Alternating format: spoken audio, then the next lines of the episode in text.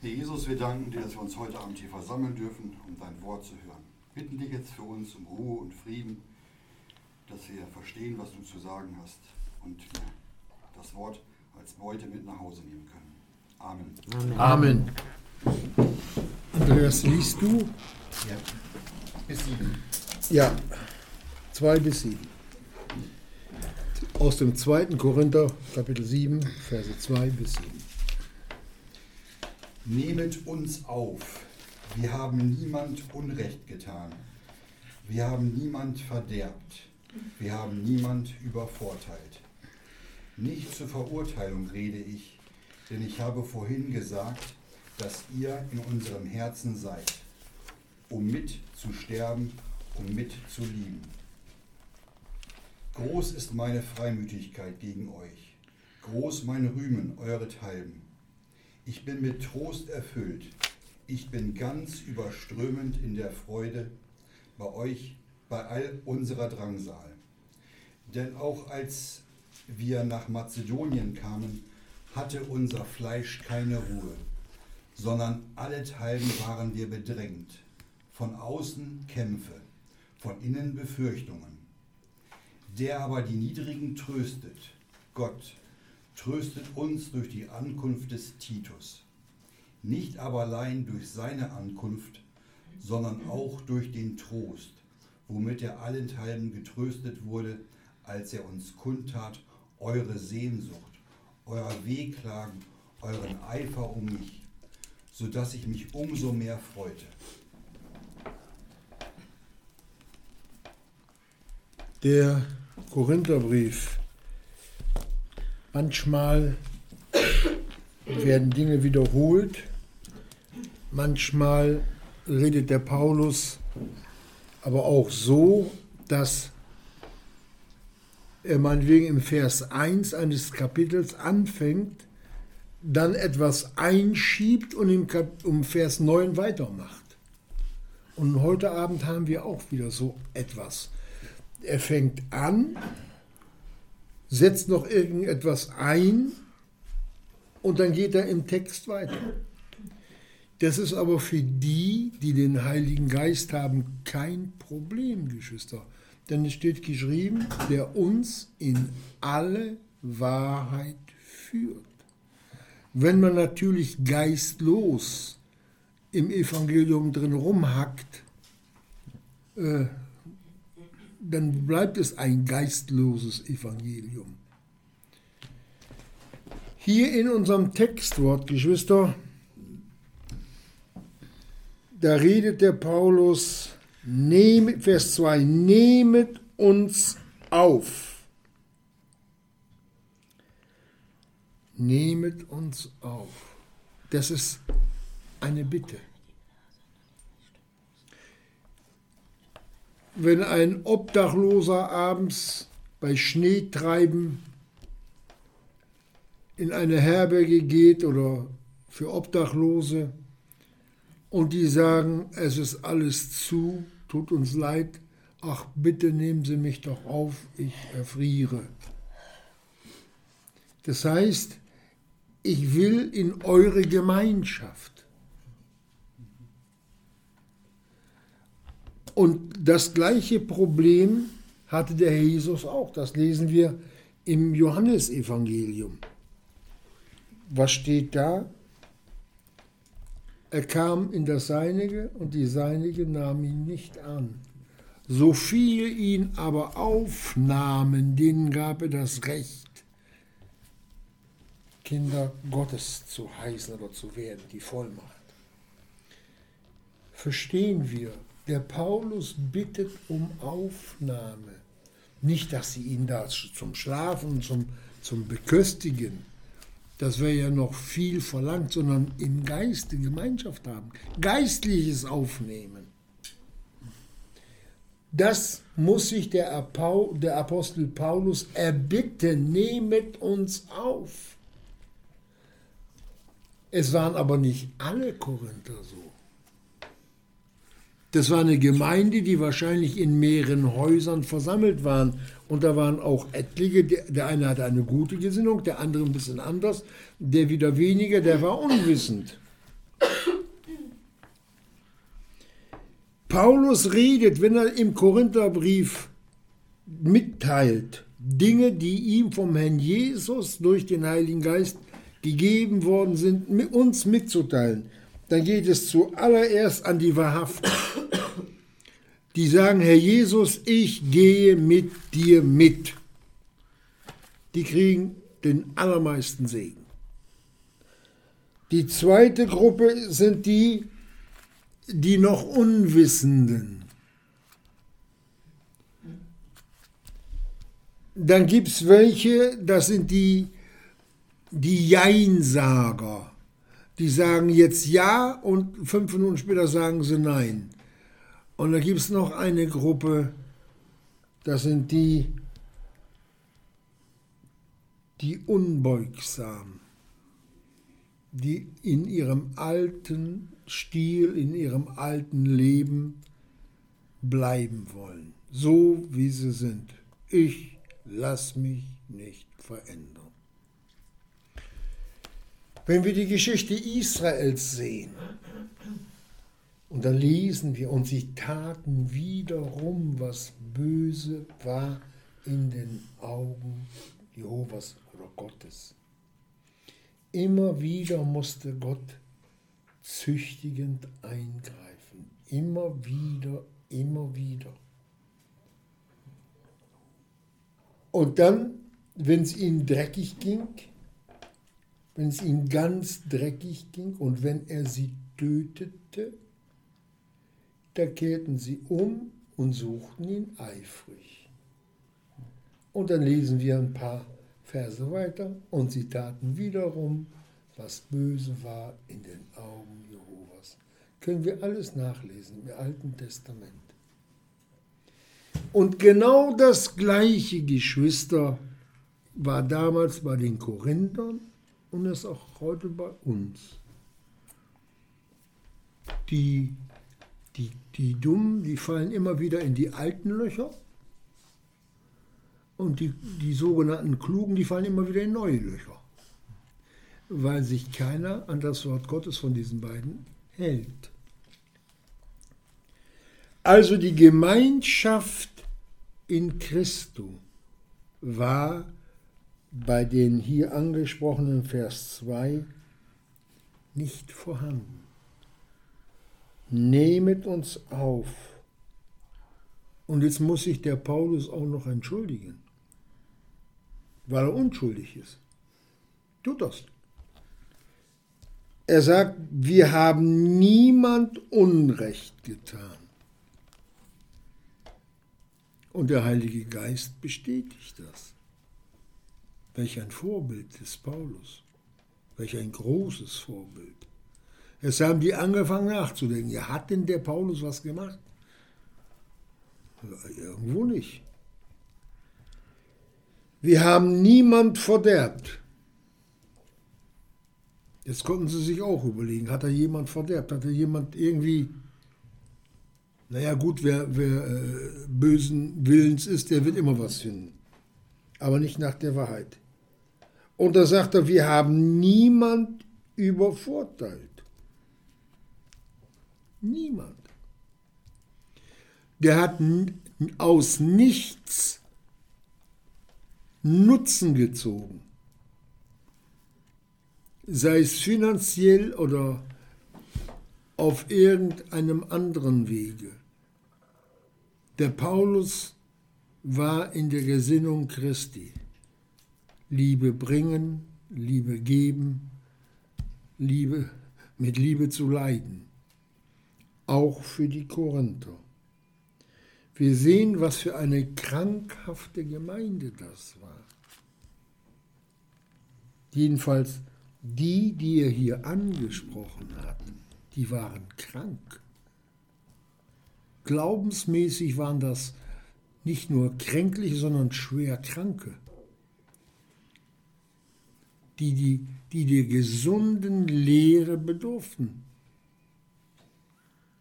Hier gibt der Paulus ihnen etwas mit, dass sie sich anfangen sollten, dass es hier oben, wo das Speicherstübchen ist, unser Gehirn anspricht, was dann wieder die Befehle zum Herzen runtergegeben hat. Forsch mal nach, wo hat der Paulus euch übervorteilt?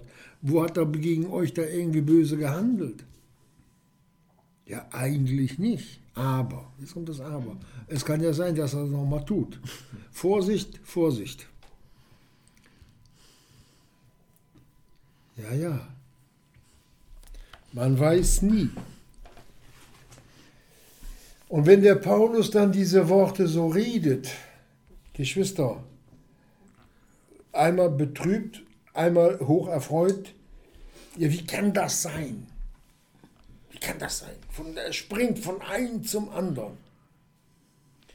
Der Apostel Petrus gibt hier Zeugnis drüber. Er sagt, äh, wenn der Paulus einen Brief schreibt, ich sage es mal jetzt mit meinen Worten, wo, wo, wo etliche schwer zu verstehen sind, aber, sagt er, die Zuhörer zu ihrem eigenen Verderben verdrehen. Wie viel Verderben haben sich Kinder Gottes zugezogen in Korinth, weil sie die Korinther waren und in diesen Sünden lebten? 1. Korinther 11. Deshalb sind viele unter euch schwach und krank und ein Gutteil sind entschlafen. Und das geht bis auf den heutigen Tag. Dass man das höchste Gebot, das Gebot der Liebe Christi, wenn wir, wenn wir hören, Gott ist Liebe. So. Und wenn ich der Liebe nicht habe, was bin ich dann? Nichts. Ein tönendes Erz. Dann kann ich Glauben haben, dass die Wände wackeln. Das ist nichts in den Augen Gottes. Die Liebe, die Liebe, die zählt. Und wer den anderen nicht aufnimmt geistlich, ist immer außerhalb der Liebe. So sieht das aus. Das haben sie mit dem Herrn Jesus gemacht, das haben die mit dem Paulus, das haben sie auch mit dem Petrus, das haben sie mit allen gemacht. Und das werden sie auch mit uns machen, wenn wir, wenn wir in der Wahrheit, im Lichte Jesu wandeln wollen. Dann werden wir zum Ärgernis. Dann wirst du und werde ich zum Ärgernis an denen, die die Lüge mehr lieben als die Wahrheit. Das ist so. Da geht es ganz schnell zum Bösen rüber. So sieht das aus. Und er sagt dann, nicht zur Verurteilung rede ich. Selbst das verurteilt der Apostel Paulus nicht. Das muss man sich mal vorstellen. kein böses Wort. In Römer 1,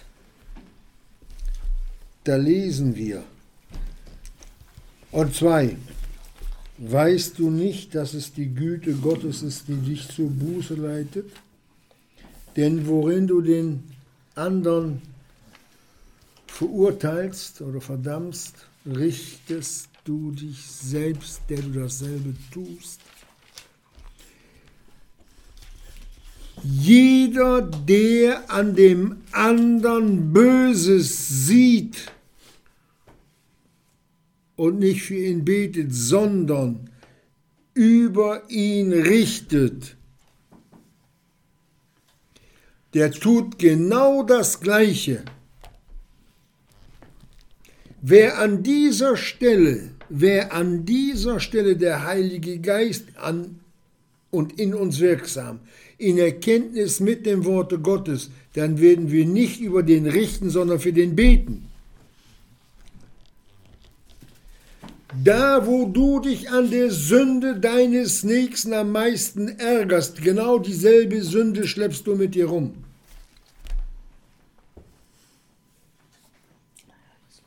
So einfach ist Sündenerkenntnis. Weißt du, jetzt weißt du, wo, woran du dich ärgerst, dass du selbst in dieser Sünde steckst.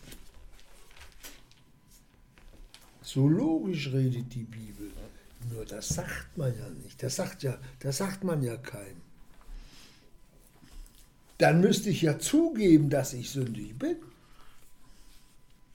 Deswegen, deswegen hören wir auch hier oftmals nicht verurteilen, beurteilen. Das hat uns Gott erlaubt.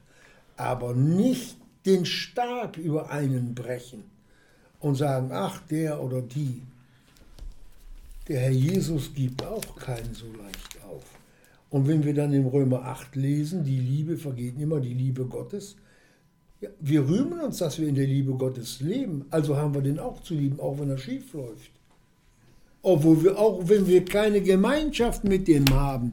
Stellt euch mal vor, der Paulus hätte sich dann hingestellt und hätte angefangen, da äh, böse Sachen über die runterzureden. Nein, er, er verurteilt nicht.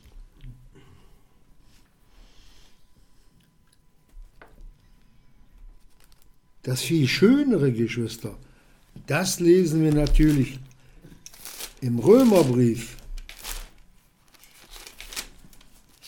Im Römer 1, 8, da geht einem das Herz auf. Römer 1, da sagt er im Vers 11, denn mich verlangt sehr, euch zu sehen, auf dass ich euch etwas geistliche Gnadengabe, äh, Moment, jetzt habe ich das, mitteile, um, um euch niederzureisen, nein, um euch zu befestigen. Das ist aber, mit euch getröstet zu werden in eurer Mitte. Aha. Paulus hat sich auch nach Trost gesehnt durch die Gläubigen. Ein jeder durch den Glauben, der in dem anderen ist, sowohl euren als meinen. Das heißt, jeder gibt dem anderen geistliches ich sag mal, geistliches Beibrot. Und wenn der Paulus so redet, dass auch er Trost und ich sag mal geistliches Miteinander sucht, dann hat es auch dieser Mann Gottes nötig gehabt. Wie viel mehr dann die Römer? Hier stellt er sich wie ein Bruder zwischen Brüdern auf. Versteht ihr? Wir brauchen uns, sagt er damit letztendlich. Wir brauchen uns. Jeder braucht den anderen. Warum denn das? Habt ihr schon mal gesehen? Ein Leib, wo die Hand alleine rummacht oder der Fuß wegläuft oder die Leber dann in die Luft springt? Und wir sind der Leib des Christus, jeder dem anderen zur Erbauung gegeben, zum Trost, zur Hilfe. Das ist doch das, was keiner der Menschen kennt. Das hat uns erstmal Gottes Wort nahegebracht, diese Dinge, die wir hier hören. Die hat keine Religion. Da ist auch keiner, der für die Sünden anderer gestorben ist. Er ist auch keiner, der die, die Kraft oder die Macht hätte, alle Sünden der Menschen zu tragen. Der ist auch keiner, der aus dem Tode auferstanden ist.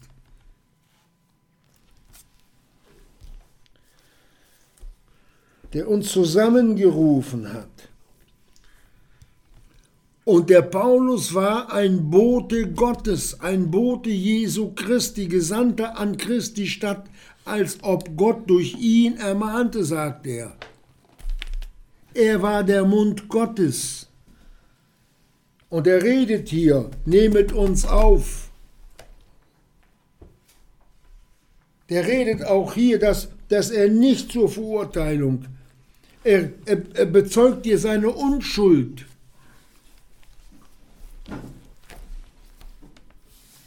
Das sind Dinge, die tiefer gehen, Geschwister. Das Evangelium ist nichts für, für über- oder oberflächliche Menschen. Das muss runtergehen wie in so ein Bergwerk tief, tief eingraben. Sonst ist auch die ganze Nachfolge nur kalter Kaffee. Wir müssen auf, auf Schatzsuche sein. Es gibt da auf D-Max immer so, so Goldsucher. Und wenn man dann und wenn man dann hört oder Berichte kennt in Afrika, die Minen, wie tief die, wie tief die da unten fördern, 1000 Meter tief, die viele Arbeit. Oh. Zwar jetzt mit modernsten Maschinen, aber früher haben die gehackt in Felsen, Goldadern und, und, und, und äh, edle Steine haben die da rausgebuddelt. Paulus hat doch einen Wunsch, die Geschwister in Korinth mit in die tiefere Erkenntnis Jesu hineinzuführen. Und das geht doch nicht, wenn sie sich gegen ihn stellen. Wer seinen Bruder nicht liebt, ist wandelt in der Finsternis. 1. Johannesbrief. Versteht ihr? Dieses Glaubenshindernis will er doch aus dem Weg räumen. Anstatt die, nein, er tut es, er macht es. Ja, kann denn einer so viel Recht haben? Kann einer so viel Recht haben, gegen eine ganze Gemeinde zu stehen? Das müssen wir doch erstmal, nicht? Das, das wollen wir mal sehen. Da brauchen wir nur ein Beispiel zu nehmen. Als Israel mit 600.000 Männern ohne Frauen und ohne Kinder in der Wüste war, wie viel waren da, die ins gelobte Land gekommen sind, die in der Wahrheit gestanden haben? Zwei. 599.998 gegen zwei. Als der Stab Aarons gegrünt hatte, standen die ganzen Fürsten gegen Mose und gegen Aaron. Da waren auch wieder nur zwei Stück, die recht hatten die sich auf die Seite Gottes gestellt haben und auch stehen geblieben sind. Nach dem Krieg, nachdem die Bomben auf die Häuser gefallen waren, da, war, da waren, man sagt, dass die Trümmerfrauen, die haben da Schutt weggeräumt, damit die Straßen, weil keine Männer da waren, wieder frei wurden, damit Fußgänger und dann später Fahrräder und Handkarren und dann auch mal ein Auto oder die Straßenbahn wieder fahren konnte. So räumt hier der Paulus den Schutt weg, damit die freie Bahn haben. Versteht ihr das? Freien Zugang im Gebet zum Herrn Jesus. Damit die Gemeinde blüht, damit die existiert, dass geistliches Leben hineinkommt. Wer den Paulus verworfen hat, der hat Christus verworfen, weil er sein Bote war. Wenn ich als Bote zum geschickt werde nach Putin und er lässt mich verhaften oder nimmt mich nicht an, dann hat er was gegen meinen Präsidenten. Und wer war der Chef des Paulus? Das war der Herr Jesus. Was ihr einen dieser Kleinen getan habt, sei es im Guten oder sei es im Bösen, habt ihr mir getan. Das sind Worte Jesu. Versteht ihr das? Und dann noch ein kleiner Einschub, zwar nicht ganz passend. Paulus heißt der Kleine. Der war wirklich klein, aber geistlich vor Gott. Als Mensch in einer Erkenntnis, ja, im Neuen Testament, die kein anderer hatte. Er hatte die größten Offenbarungen von Gott. Und den nehmen die nicht ab.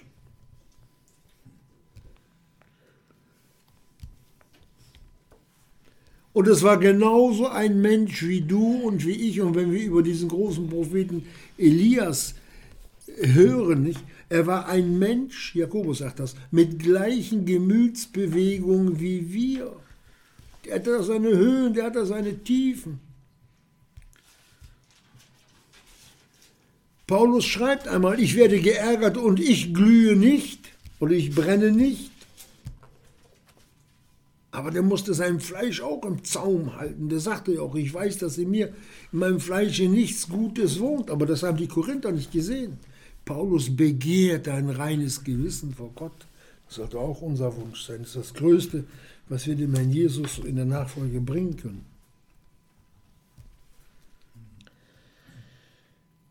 Die Korinther hatten sich vom Herrn Jesus entfernt.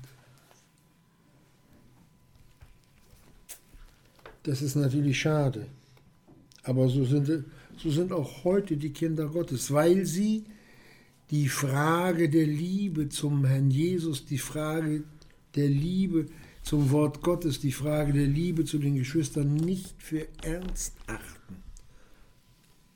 Da kommt immer erst dreimal ich. Ich meine, ich denke, ich fühle. Und dann kommt das Aber.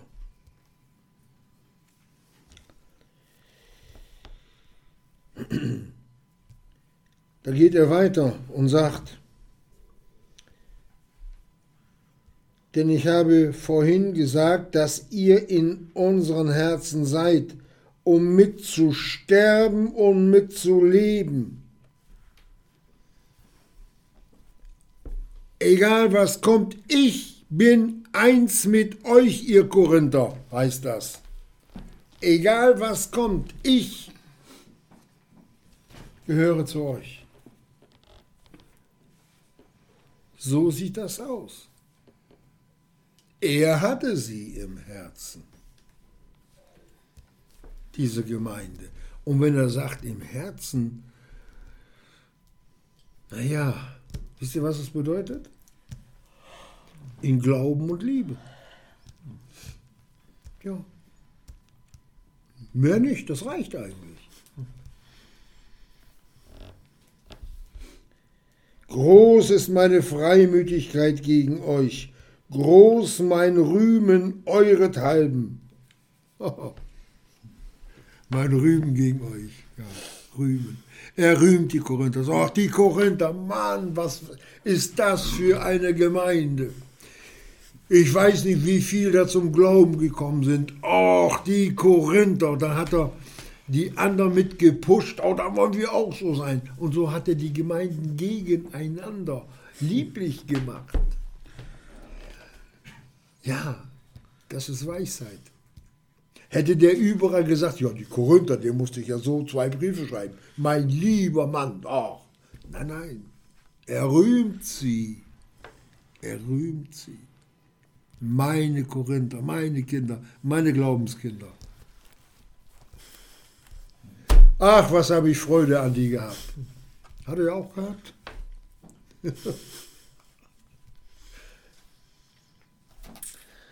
ja, so ist das.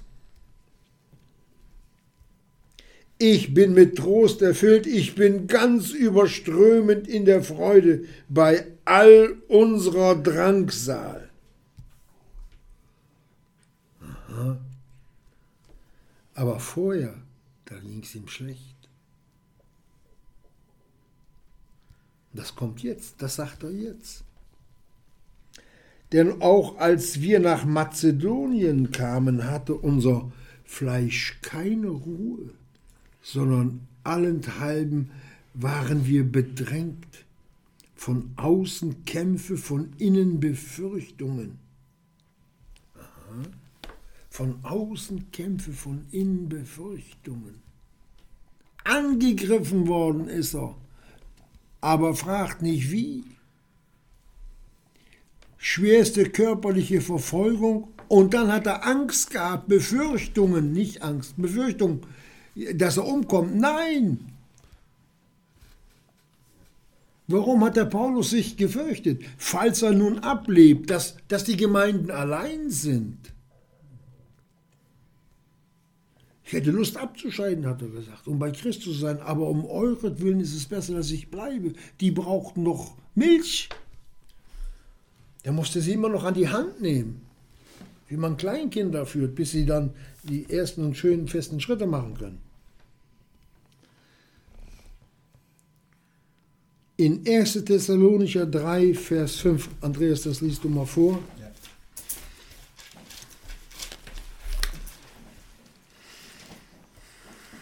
Da lesen wir ab Vers 5.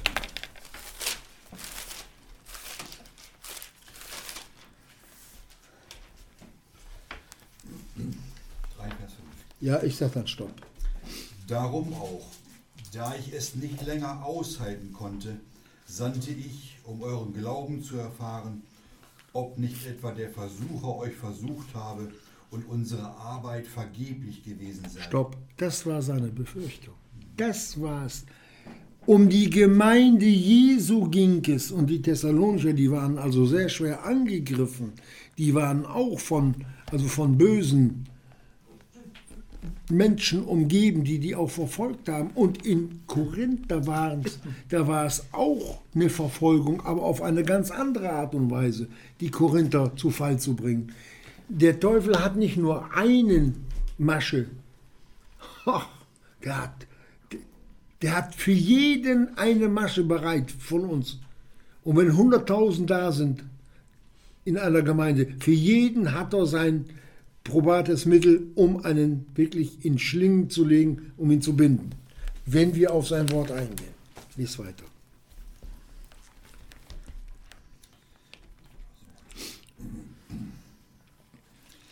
Da jetzt aber Timotheus von euch zu uns gekommen ist und uns die gute Botschaft von eurem Glauben und eurer Liebe verkündigt hat und dass ihr uns alle Zeit in gutem Andenken habt, indem euch sehr verlangt, uns zu sehen, gleich wie auch wir euch. Deswegen, Brüder, sind wir in all unserer Not und Drangsal über euch getröstet worden, durch euren Glauben. Denn jetzt leben wir, wenn ihr feststeht im Herrn. Lies noch ein bisschen weiter. Denn was für Dank können wir Gott für euch vergelten, über all der Freude, womit wir uns eurethalben freuen vor unserem Gott, indem wir Nacht und Tag über die Maßen flehen, dass wir euer Angesicht sehen und vollenden mögen, was in eurem Glauben mangelt. Soweit. Das ist das, was in dem Glauben der Korinther mangelte. Das wollte der Paulus hier ausfüllen. Schutträumer. Die Straße geistlich freischaufeln. Da hat der Paulus Hand angelegt. Aber nicht mit dem Hammer, sondern mit Wort Gottes. Und dann in Liebe und in großer Langmut und Barmherzigkeit. Das war der Dienst des Paulus. Und dann lesen wir,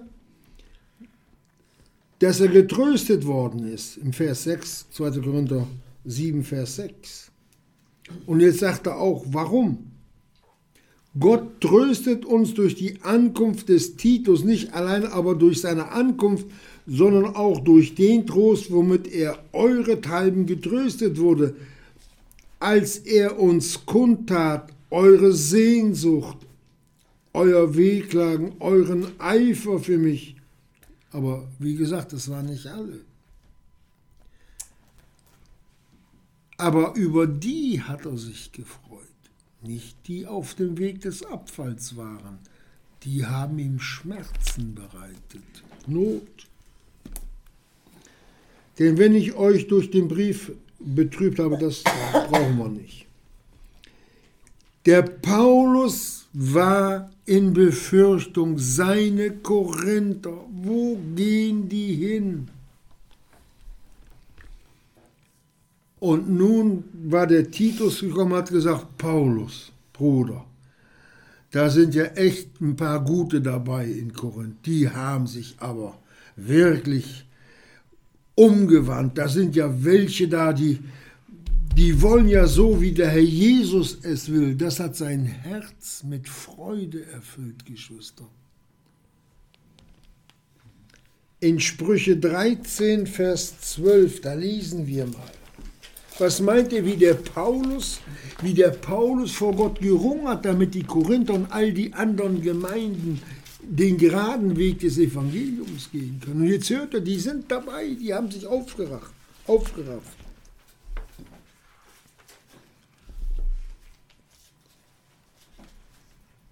Langgezogenes Harren macht das Herz krank. Er hat gewartet. Ach, wann kommt der Titus? Wann kriege ich die Nachricht? Wann? Aber ein eingetroffener Wunsch ist ein Baum des Lebens. Ein eingetroffener Wunsch. Das war sein Wunsch, dass die Gemeinde Jesu in Korinth, in Thessalonisch, in Rom und überall, wo Gemeinden waren, dass die geistlich am Leben bleiben sollten. Und das war seine Freude. Das ist die Freude, die, die, ja, die zum Herzen Gottes führt. Wo, wo auch der lebendige Gott sich drüber freut. Und auch der Paulus, der die wiederum neuen Fortschritte erkannte. Es, ich sage mal, wenn einer sich festgefahren hat im Schlamm und jetzt fangen die Räder an zu greifen, es geht wieder langsam vorwärts. Ach, welch ein Glück, du weißt es, wie es ist. Erinnere dich mal. Versteht ihr?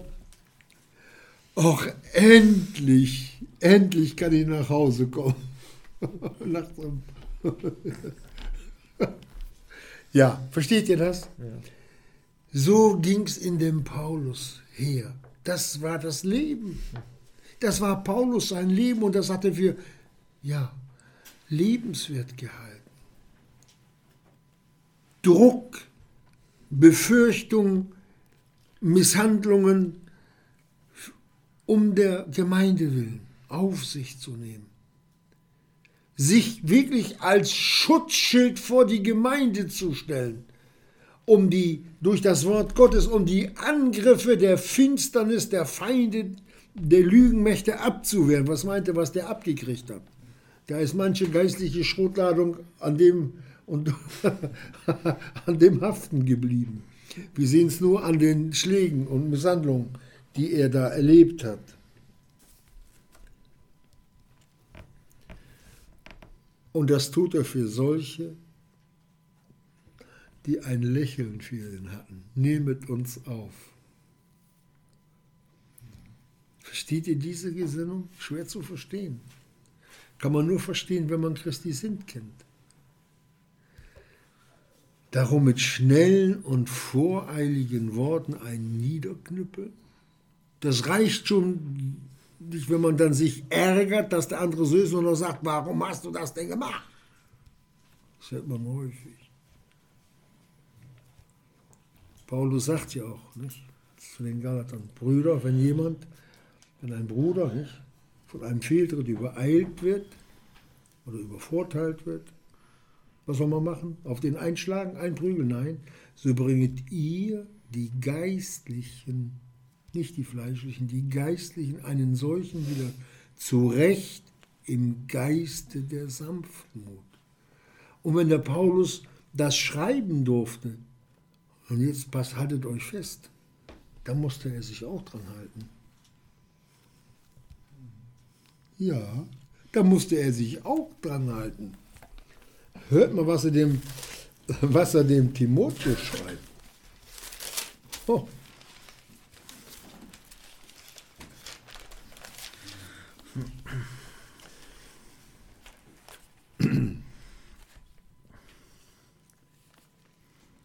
Da sagt er im zweiten Timotheus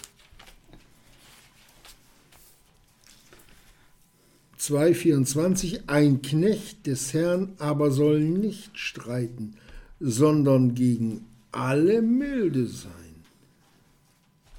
Lehrfähig, duldsam, der in Sanftmut die Widersacher zurechtweist, ob ihnen Gott nicht etwa Buße zur Erkenntnis der Wahrheit gebe, zur Erkenntnis der Wahrheit und sie wieder nüchtern werden aus dem Fallstrick des Teufels die von ihm gefangen sind für seinen Willen.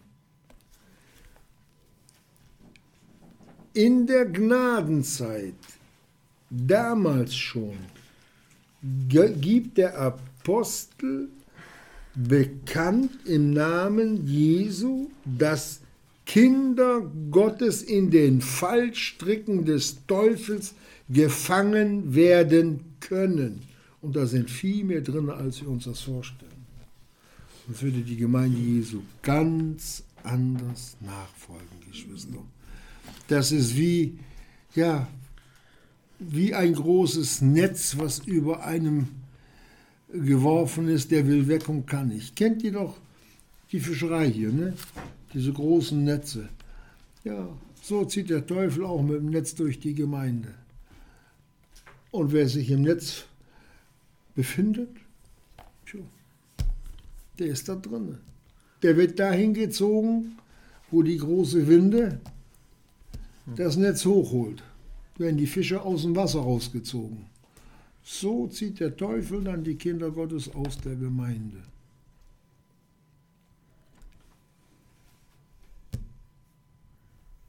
Die Frage ist, die wir uns alle selber stellen sollten, mit der Bitte, dass der Jesus sie beantwortet, persönlich für sich, Herr Jesus, habe ich Gemeinde Jesu erkannt, was das heißt? Habe ich den Sinn der Gemeinde erkannt?